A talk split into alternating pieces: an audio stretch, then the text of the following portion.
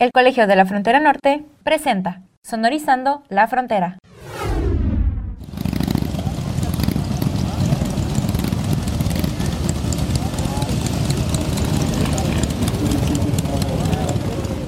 Bienvenidos a Sonorizando la Frontera, un programa que se realiza desde el Departamento de Difusión del Colegio de la Frontera Norte. Yo soy Carlos Martínez y pues hoy tenemos de aquí de, de invitado a Juan Antonio del Monte Madrigal, quien pues, es egresado de la maestría en estudios culturales, pues sigue también este, desenvolviéndose en el, en el COLEF, pero pues digo, para comenzar de la mejor manera, pues doctor Juan Antonio, ¿cómo, cómo está? ¿Cómo, ¿Cómo se encuentra el día de hoy? ¿Qué tal, Carlos? Bien, todo muy bien. Muchas gracias por la invitación. Contento por fin de que me tocó eh, colaborar en un, en, un, en un episodio de Sonorizando la Frontera. no, pues muchas gracias, doctor, por, por haber pues aceptado y pues que estamos este, retomando esta, esta temporada con, con usted. Y pues digo, yo con, con usted pues tengo bastante, bastante trato. Yo creo que en los últimos meses he hablado o le he escrito mucho. Pero pues para quienes no tienen el gusto de pues de, de conocerlo, yo no sé qué nos podría pues compartir, digo, ahora sí que lo que pues, estudió en la universidad, su maestría, pues ya ahorita la comenté, pero en el doctorado, en dónde ha trabajado, digo, lo que nos quiera, pues, como compartir a, pues, tanto a mí como a los, los oyentes de Sonorizando.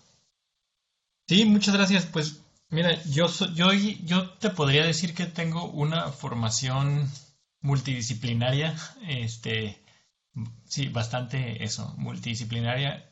Podría decir ecléctica, pero luego la palabra ecléctica es, este, no es muy bien vista. Este, pero eso no quiere decir este poco riguroso sistemático, ¿no? Yo estudié una licenciatura que se llama Estudios y Gestión de la Cultura en, en, la Ciudad de México, en la Universidad de Claustro Sor Juana, y a la vez y a la par tengo estudios de sociología eh, por la Universidad, por la UNAM.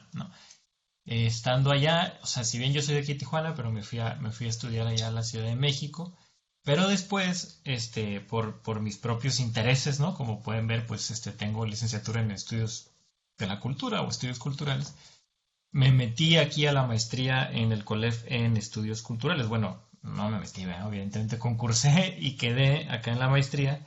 Y em, en, la maestría desarrollé eh, una, eh, una, investigación en torno a, mm, a las a grupos urbanos eh, motorizados aquí en la ciudad de Tijuana, que si quieres ahora podemos hablar de ello, pero lo traigo a colación porque eh, teóricamente tenía ahí como un interés detrás que tiene que ver con el tema de las movilidades transfronterizas y es, una, em, es un interés que me ha acompañado, un interés como teórico académico que me ha acompañado tanto en una investigación sobre culturas urbanas fronterizas, digamos, en la maestría, como en la, en la investigación que he continuado desde el doctorado hasta la actualidad, que tiene que ver con movilidades transfronterizas, pero en este caso con eh, poblaciones migrantes y deportadas. ¿no? Yo el doctorado lo hice después de terminar la maestría. En el COLEF este, estuve trabajando un rato en el COMEXO, que es el Consejo Mexicano de Ciencias Sociales. Ahí pues me involucré mucho ¿no? con, todo con toda la, la institucionalización, digamos, de las ciencias sociales acá en México. Y posteriormente eh, fui aceptado en el Colegio de México, en el doctorado en Ciencia Social con especialidad en Sociología en, en, la Ciudad de México de nuevo. Y allá es donde desarrollé esta investigación sobre población deportada que vive en la calle, pero que tiene este interés teórico, digamos, de las movilidades, pero en este caso las inmovilidades en la frontera. ¿no? Entonces, más o menos, este, eh, eh, bueno, posteriormente eh, este, regresé acá a la ciudad de Tijuana, estuve trabajando un ratito en la Universidad Iberoamericana y finalmente me incorporé a principios del año 2020 al Departamento de Estudios Culturales aquí en el Colegio de la Frontera Norte. Este, con, he tenido a mi cargo el, el Observatorio de Legislación y Política Migratoria en el COLEF y recientemente, esta es primicia y novedad para Sonorizando la Frontera, eh, me incorporo a la coordinación de la maestría en estudios culturales, ¿no? Es decir, creo que voy a ser el primero, por lo visto, egresado de la maestría en coordinar la maestría además. Entonces, bueno, más o menos ese es un poco mi, mi, trayectoria, el trabajo, los trabajos de investigación que he realizado y bueno, si quieres ahora podemos platicar un poco más de, de eso.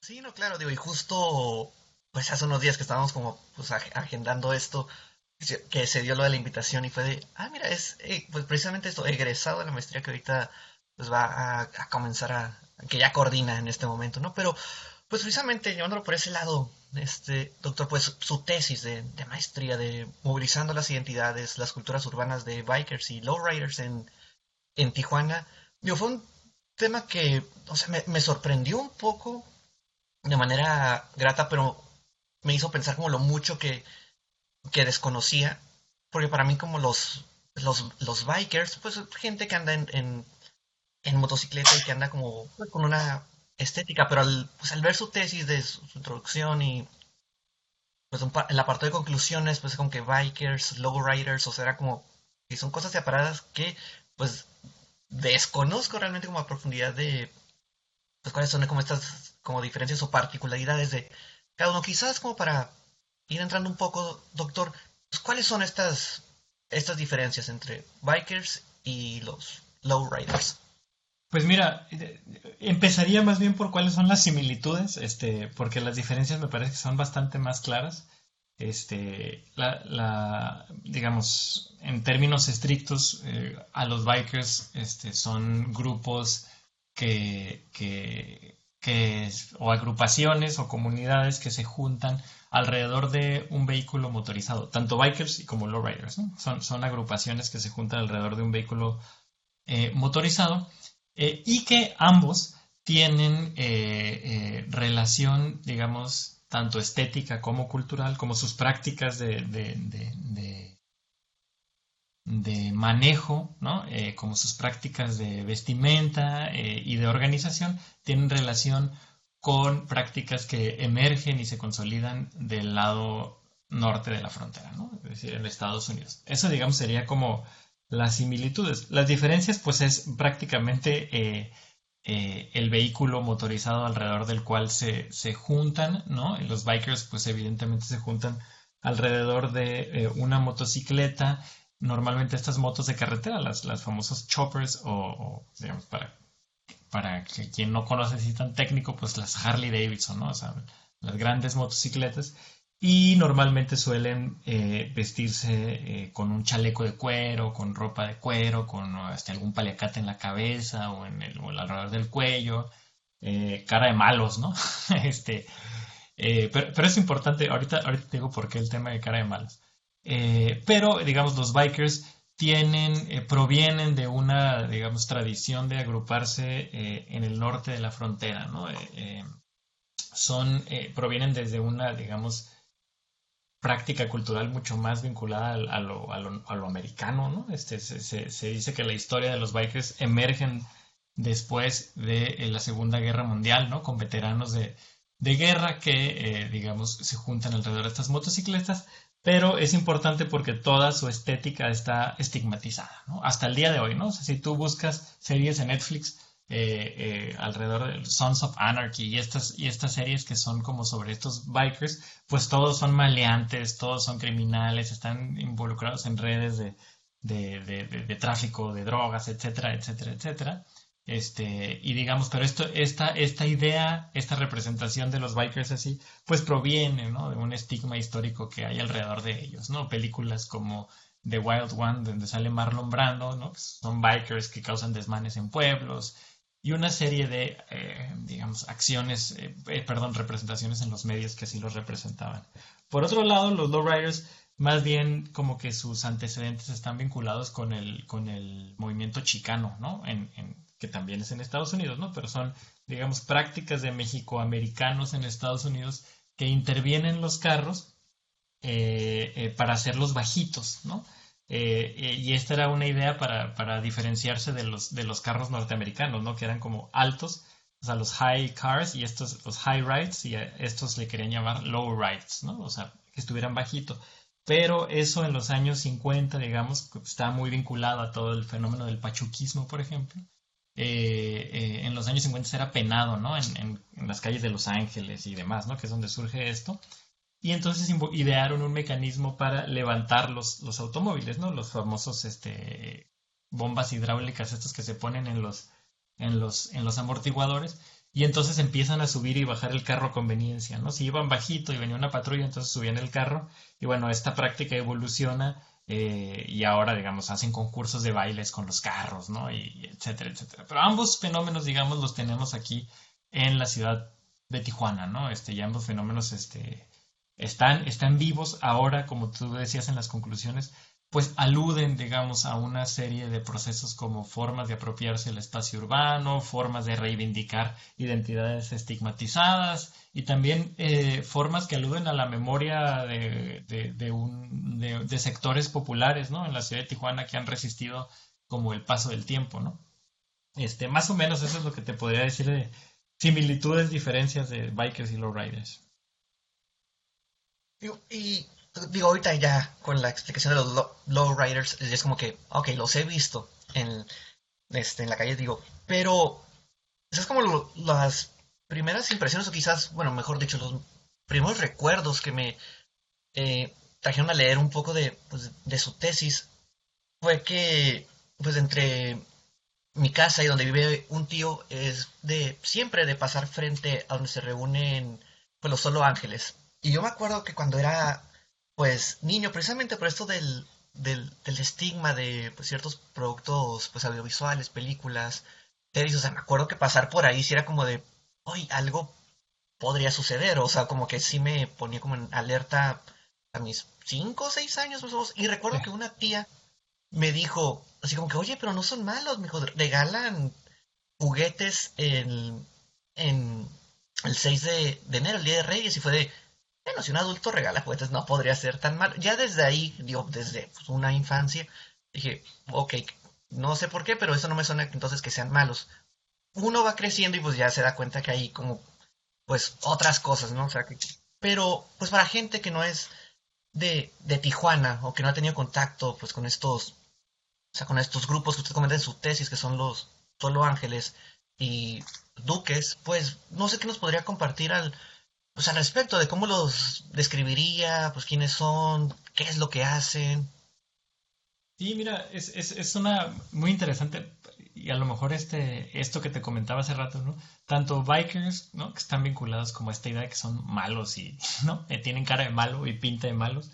Y los riders que están más vinculados con el tema del cholismo en la ciudad de Tijuana, ¿no? Este, y más, entonces ambos los vinculan, pues, literalmente con temas de ilegalidad, vandalismo, ¿no? Eh, ambos grupos. Este, sin embargo, eh, también, eh, digamos, los integrantes de estos grupos saben que tienen este, digamos, este estigma, ¿no? Este, y a veces lo usan a su favor, como este hecho de que, pues, este, tener cara de malos y asustar a la gente, ¿no?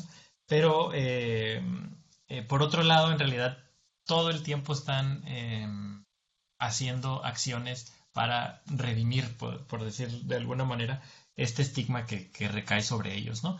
Eh, tanto, tanto bikers como los, a los Solo Ángeles o los Duques, que es el grupo con el que estuve, uno de los grupos más viejos de los Riders aquí en Tijuana, llevan acciones de beneficencia a lo largo del año, ¿no? Este, hay dos, hay dos grandes acciones, el Toy Run que hacen, este, que es en, en diciembre, exacto, para, para Navidad, eh, y, pues convocan a más de 3.000, 5.000 motociclistas y automovilistas este, que en la ciudad de Tijuana pues regalan, ¿no? Este, dan regalos a los niños y esto ha hecho, digamos, que se limpie un poco la imagen de los, de los bikers riders, ¿no? Em, bien lo decías, o sea, ¿quiénes son estas personas? Y, y un poco en, bueno, derivado de la tesis de maestría, eh, eh, y también del doctorado. De hecho, este, eh, yo, yo, yo, he, yo he tratado de generar productos audiovisuales ¿no? que, que hablen de, digamos, de, los avances que, que, que, hice en las tesis.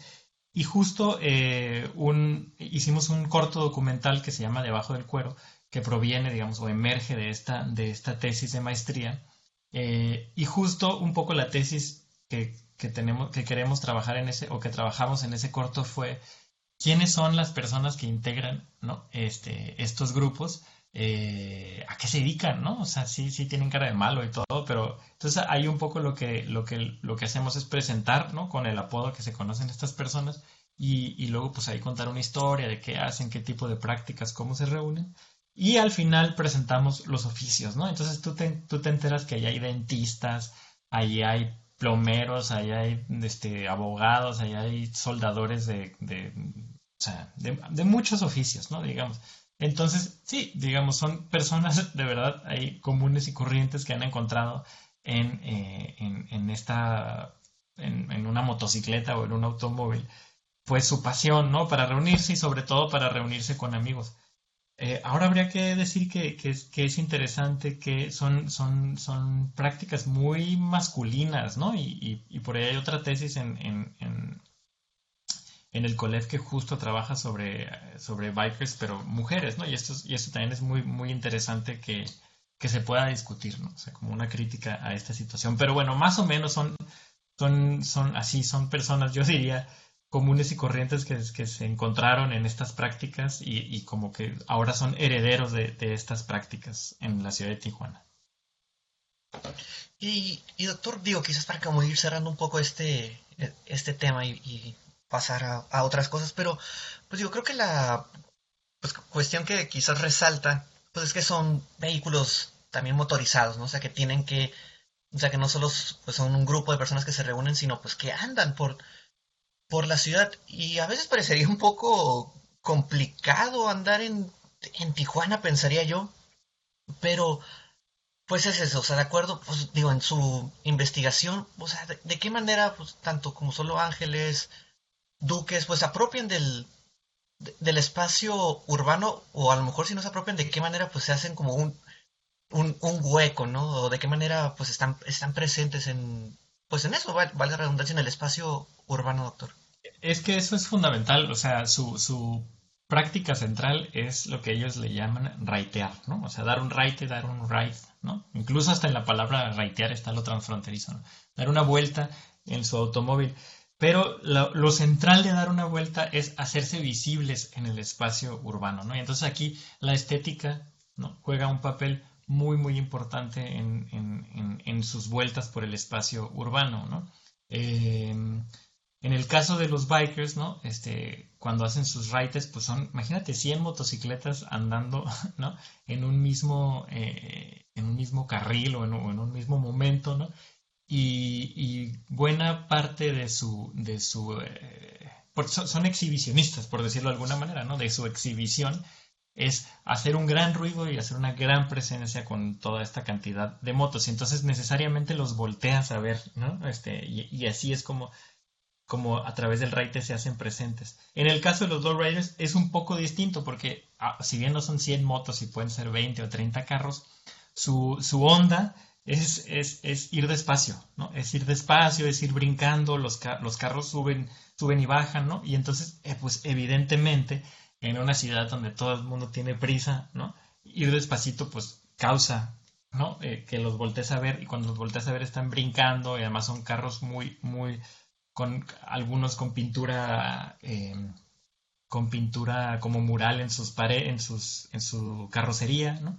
Entonces, este, digamos, evidentemente también así se hacen visibles. Y otra manera, digamos, de apropiarse del espacio urbano, que es lo que yo le llamo ahí en la tesis la performatividad de las, de las estéticas bikers y lowriders, este, eh, además de la performatividad, pues, es eh, literalmente apropiarse ¿no? de carriles en el espacio urbano. ¿no? Este, se, asientan y digamos, este, ahí han tenido, eh, bueno, antes lo hacían, digamos, de manera irregular, ahora han tenido que solicitar permisos en el ayuntamiento para poder hacer esto, ¿no? Pero, digamos, un poco lo que te quiero decir es que ah, sus prácticas se han comenzado a institucionalizar como parte de la, de la identidad tijuanense o de la identidad fronteriza, ¿no? Y esto, y esto es como parte, parte un poco de, la tesis y de las conclusiones finales, ¿no? Este, que eh, ya incluso los llaman a desfiles cívicos, ¿no? Para, para, para conformar los desfiles cívicos, ¿no? Como, como prácticas o elementos este, característicos de la ciudad,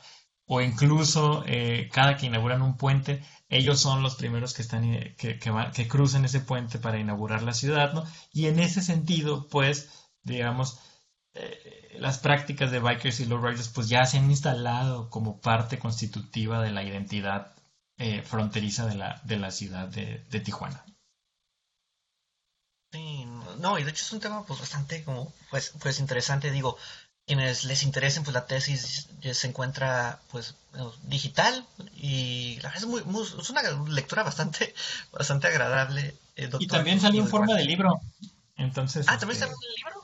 Ah, mira, pues ahí. y es publicación del COLEF, entonces doblemente, doble promoción.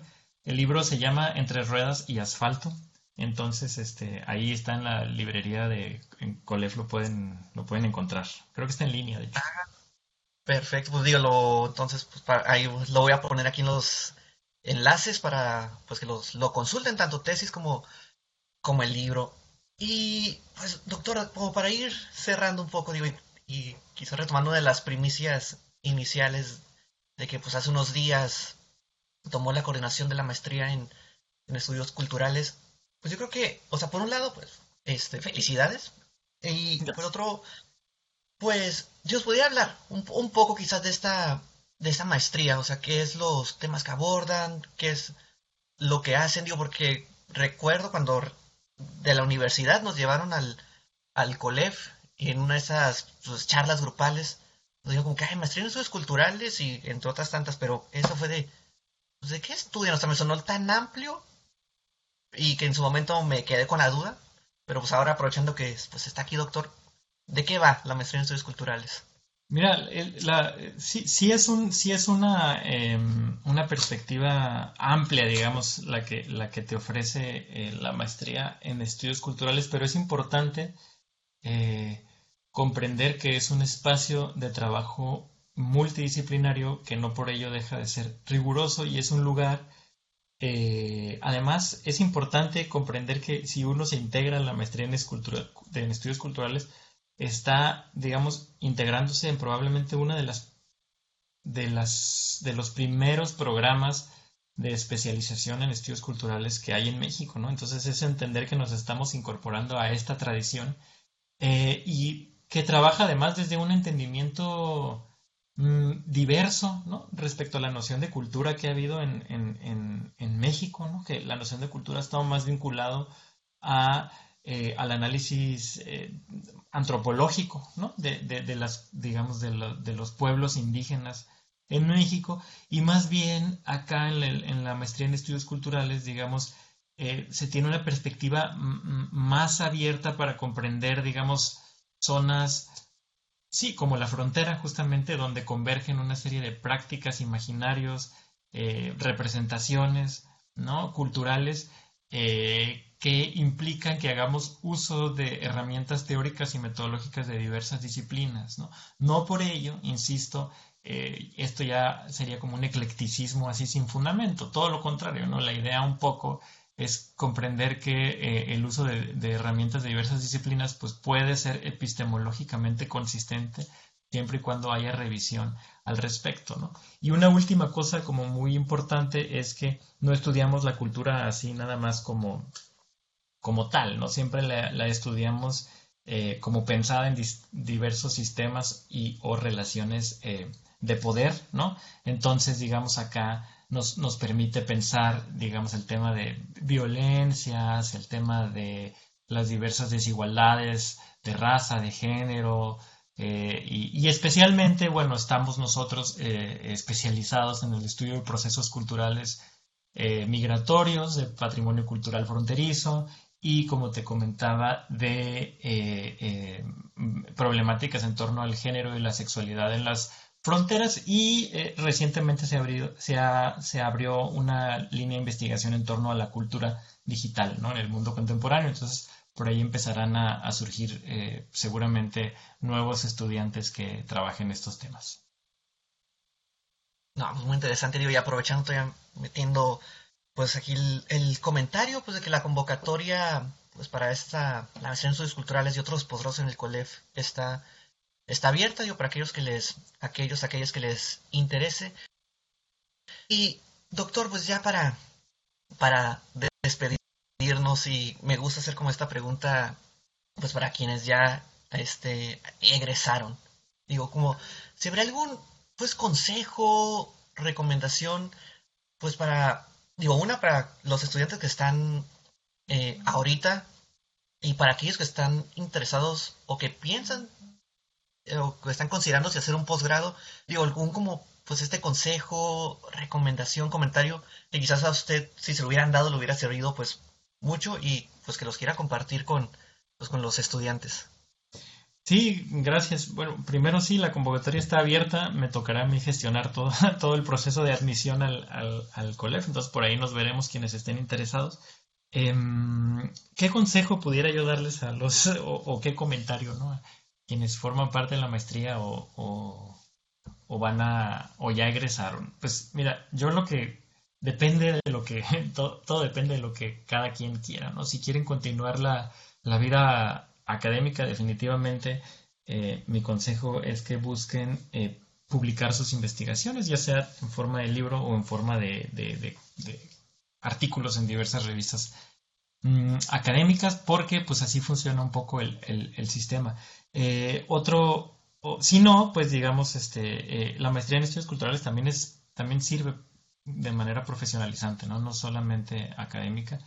Entonces, este, se pueden incorporar ¿no? a diversos eh, trabajos ya sea en el servicio público o en instituciones privadas que tengan que ver con ello. Pero quizá el, comentario este, eh, sería mucho más personal, ¿no? En ese sentido, ¿no? Es, pues depende de lo, que, de lo que quieran, pero ciertamente que la maestría en estudios culturales te puede ofrecer un panorama para bastante amplio para problematizar desde una dimensión cultural más simbólica este, cualquier dinámica problemática social que te guste eh, analizar, ¿no? Entonces, bueno, pues por ahí podría ser así el comentario que ahorita de bote pronto puedo generar. Y la otra es, y la otra es que, bueno, pues este, eh, la maestría, perdón, Carlos, por interrumpirte, que la maestría, pues ahí, ahí este, estaremos tratando de hacer actividades ¿no? este, diversas, no solo, no solo administrar eh, una coordinación ¿no? como tal, sino eh, incorporar egresados también a, estos trabajos, este, incorporar a, los estudiantes mismos a estos trabajos, ¿no? este, eh, coloquios, foros, actividades de incidencia. ¿no? Ah, y claro, esto, esto, esto último, qué, bueno que me recordé, eh, tiene que ver con que, bueno, pues los estudios culturales finalmente son un espacio que cuestiona éticamente la responsabilidad social que tenemos como académicos frente a las comunidades que estudiamos. Entonces, este, yo otro consejo que, podría dar es eso, ¿no? No olvidar el compromiso que tenemos como frente a las comunidades que estudiamos para no solo ir a extraer información y publicar nuestros libros, sino eh, y pensar de qué manera nuestras investigaciones pueden eh, ayudar a aliviar, digamos, esos procesos de injusticia, vulnerabilidad, inseguridad o lo que sea que estamos eh, estudiando. Listo, pues, doctor Juan Antonio, muchísimas gracias por haber estado hoy aquí en, Sonorizando. No sé si habría algo más que le gustaría agregar. Creo que ya agregué eso último cuando te interrumpí, así que todo bien. ¿no? agradecerte por, por la invitación y a, y a, Fabián y a todo el equipo de, difusión que, hace este bonito esfuerzo. No, no, pues un gusto, doctor. Y pues nada, así llegamos a un final más de este programa de Sonorizando la Frontera, que se realiza desde el Departamento de Difusión del Colegio de la Frontera Norte. Yo soy Carlos Martínez y hasta la próxima. Hasta luego. Una producción del Colegio de la Frontera Norte.